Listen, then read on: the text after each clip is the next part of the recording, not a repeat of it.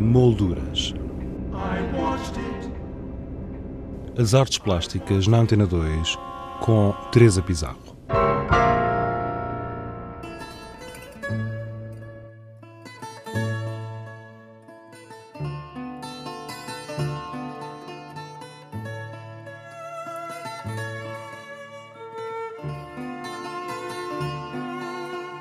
A Bienal de Cerveira, que conta já com 35 anos de existência, mantém-se estruturada segundo o modelo que a caracterizou desde a sua primeira edição em 1978. Assim, nesta 17ª edição, os visitantes podem continuar a contar com uma série de propostas, para além dos projetos curatoriais, como workshops, residências artísticas, ateliês infantis, entre outras, e ainda a homenagem a um artista, quer pelo seu percurso artístico, quer pela relevância da sua obra.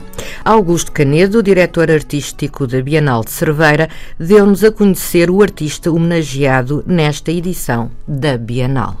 É o pintor Henrique Silva, é um artista que, para além de estar ligado à história da Bienal Cerveira como, como artista que participou desde o, desde o seu início, foi também o diretor artístico, o diretor e organizador da Bienal Cerveira durante, eu creio que entre 1995 até 2007, mais ou menos 15 anos. É um artista ligado à Vila Nova Cerveira, porque tem, está a residir aqui, creio que há 20 anos, tem o seu ateliê aqui instalado também.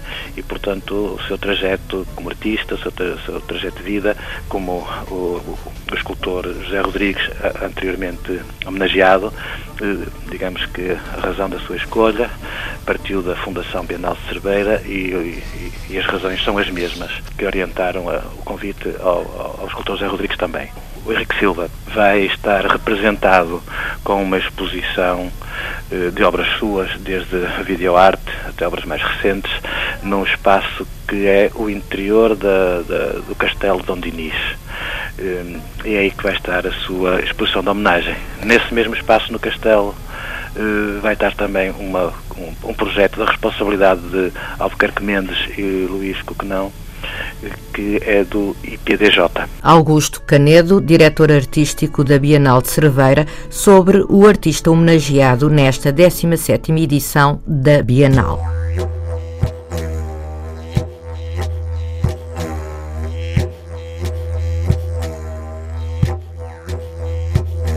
Um retrato quase apagado, assim se intitula o projeto curatorial da responsabilidade de Maria de Fátima Lambert e Rita Xavier Monteiro, que pode ser visto no Fórum da Bienal de Cerveira, uma mostra que reúne artistas e protagonistas das artes e cultura atuais que desenvolveram a sua atividade em Portugal e no Brasil. O título deste screening é retirado da frase um retrato quase apagado onde se pode ver perfeitamente nada, da autoria do poeta brasileiro Manuel de Barros.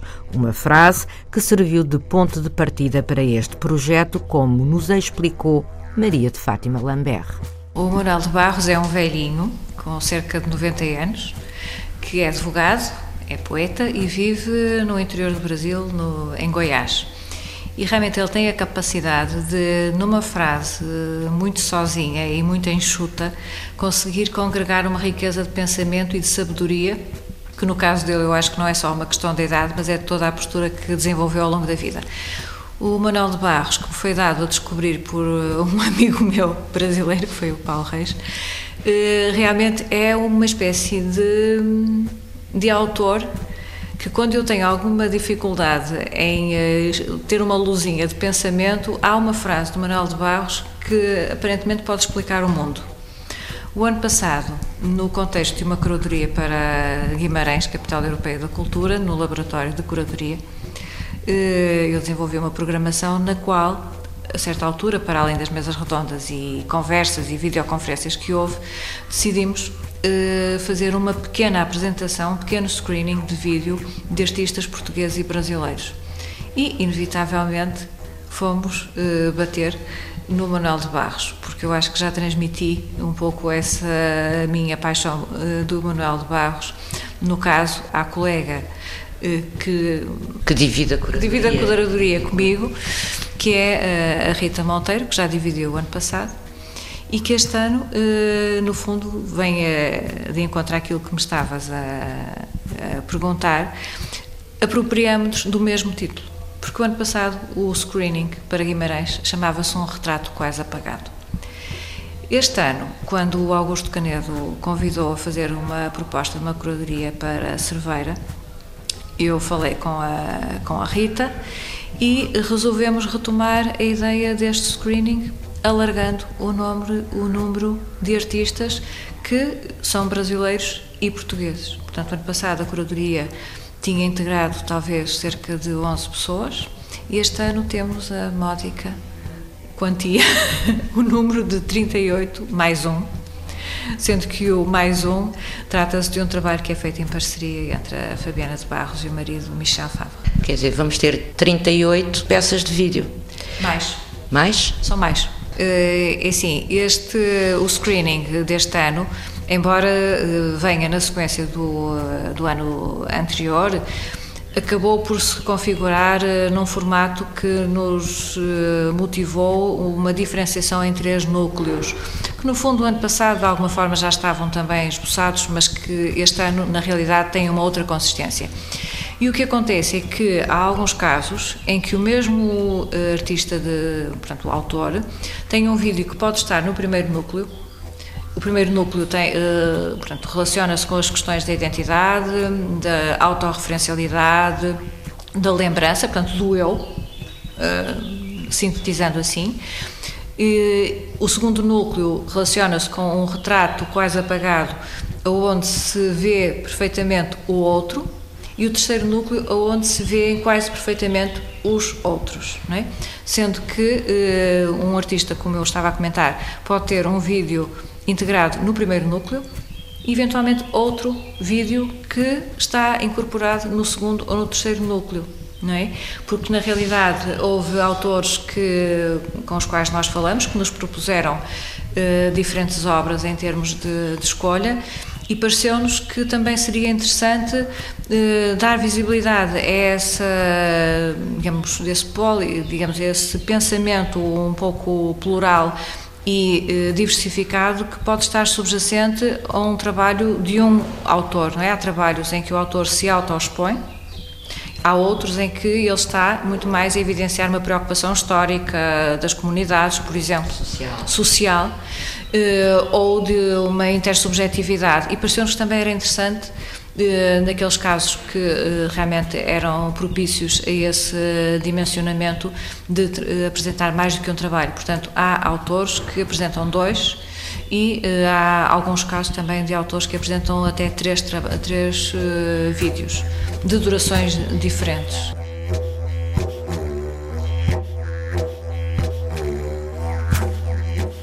Um retrato quase apagado é constituído por mais de 38 vídeos divididos em três núcleos distintos que podem ser visionados com toda a comodidade e autonomia. No caso desta curadoria, nós, eh, portanto, escolhemos três salas, portanto, cada núcleo tem uma certa independência, autonomia.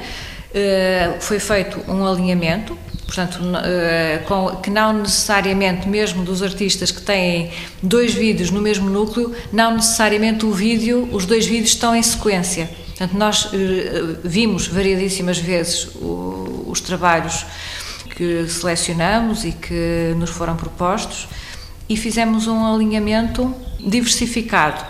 Em cada sala, durante o horário em que a Bienal está aberta, estão a correr non-stop em cada uma das salas, cada um dos núcleos. Ou seja, o, núcleo 1 terá cerca de 12 a 13 artistas, cujos vídeos vão correndo, portanto em loop, não é?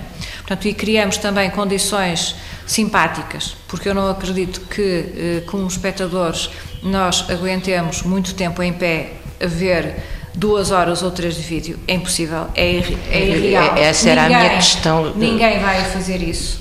Se me perguntarem o que é que aconselho, por um lado, criamos condições no sentido de que há uh, puffs, há cadeiras uh, que permitem, de uma forma descontraída, que realmente quem for visitar eh, esta nossa curadoria esteja confortável.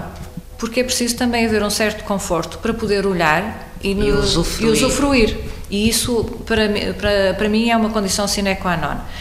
Uh, mas, por outro lado, o que me parece é que será interessante se as pessoas forem saltitando, ou seja, estão a ver os vídeos que se relacionam mais com a autoidentidade e irem dar um pulinho a ver aqueles que são mais históricos e que remetem para questões, por exemplo, pós-colonialistas, ou dar um, um saltinho e ir ver aqueles que se remetem mais para questões, por exemplo, da memória coletiva Bom, é capaz de ser interessante fazerem essas viagens não fazer, e voltarem. Não, não fazerem uma leitura uma direta. Leitura direta. Portanto, isso é algo que eu penso que cada um de nós, vá lá como visitante, depois irá gerir, ou eventualmente, como também dada a especificidade daquilo que é a Bienal de Cerveira, que é habitual que as mesmas pessoas visitem mais do que uma ou duas vezes, ou até três, a Bienal, porque não eh, pensarem, ok, eu hoje vou ver o núcleo 1, daqui a uma semana vai ver o outro, ou à noite, se lhe apetecer. Eh, portanto, é algo que também tem de jogar com a liberdade por parte do visitante, que é um espectador e que pode construir os seus filmes. No fundo, quer dizer, eu também tive em mente aquilo que eram antigamente as sessões contínuas do cinema, em que uma pessoa podia entrar, sair e, e apanhando, o, neste caso, não é o único mesmo filme, mas são vários pequenos filmes que estão ali disponibilizados. Portanto, há folhas de sala que têm uma pequena sinopse para, eventualmente, quem quiser ler, ler. Quem não quiser, eh, não lê ou leva só para casa, porque quer se apropriar descontaminado daquilo que, que seja. Quer ser surpreendido. Quer ser surpreendido, mas também está lá essa ferramenta e que são, são sinopses que não constam do catálogo, que nós não colocamos deliberadamente também no catálogo e, portanto, depois eh, o visitante eh, dirá. Vai gerindo. Vai gerindo essa informação, vai eh, conhecendo outros autores, vai ficar surpreendido porque não escolhemos artistas que só fazem vídeo, escolhemos alguns que o vídeo nas carreiras e nas obras deles é um episódio. Isso também foi algo, em termos lá de critério de escolha, que esteve subjacente, não só ir de encontro aos artistas que exclusivamente trabalham com uh, vídeo ou até mesmo, em alguns casos, com, com cinema, mas também pessoas para quem o vídeo é um, eh, fundamental uh, naquilo que seja a pluralidade de registros e de expressões com os quais trabalha. Portanto, é muito diversificado. Maria de Fátima Lambert, uma das curadoras do screening Um Retrato Quase Apagado, que se encontra à disposição do público no Fórum da Bienal de Cerveira. Saiba mais sobre este projeto curatorial no blog do programa em rtp.pt barra molduras. Quanto a nós, regressamos na próxima sexta-feira na companhia de António Câmara, diretor do FUSO 2013, Festival Anual de Vídeo Videoarte Internacional de Lisboa, que decorrerá de 20 a 25 de agosto. Até lá, tenha uma boa semana. Boa tarde.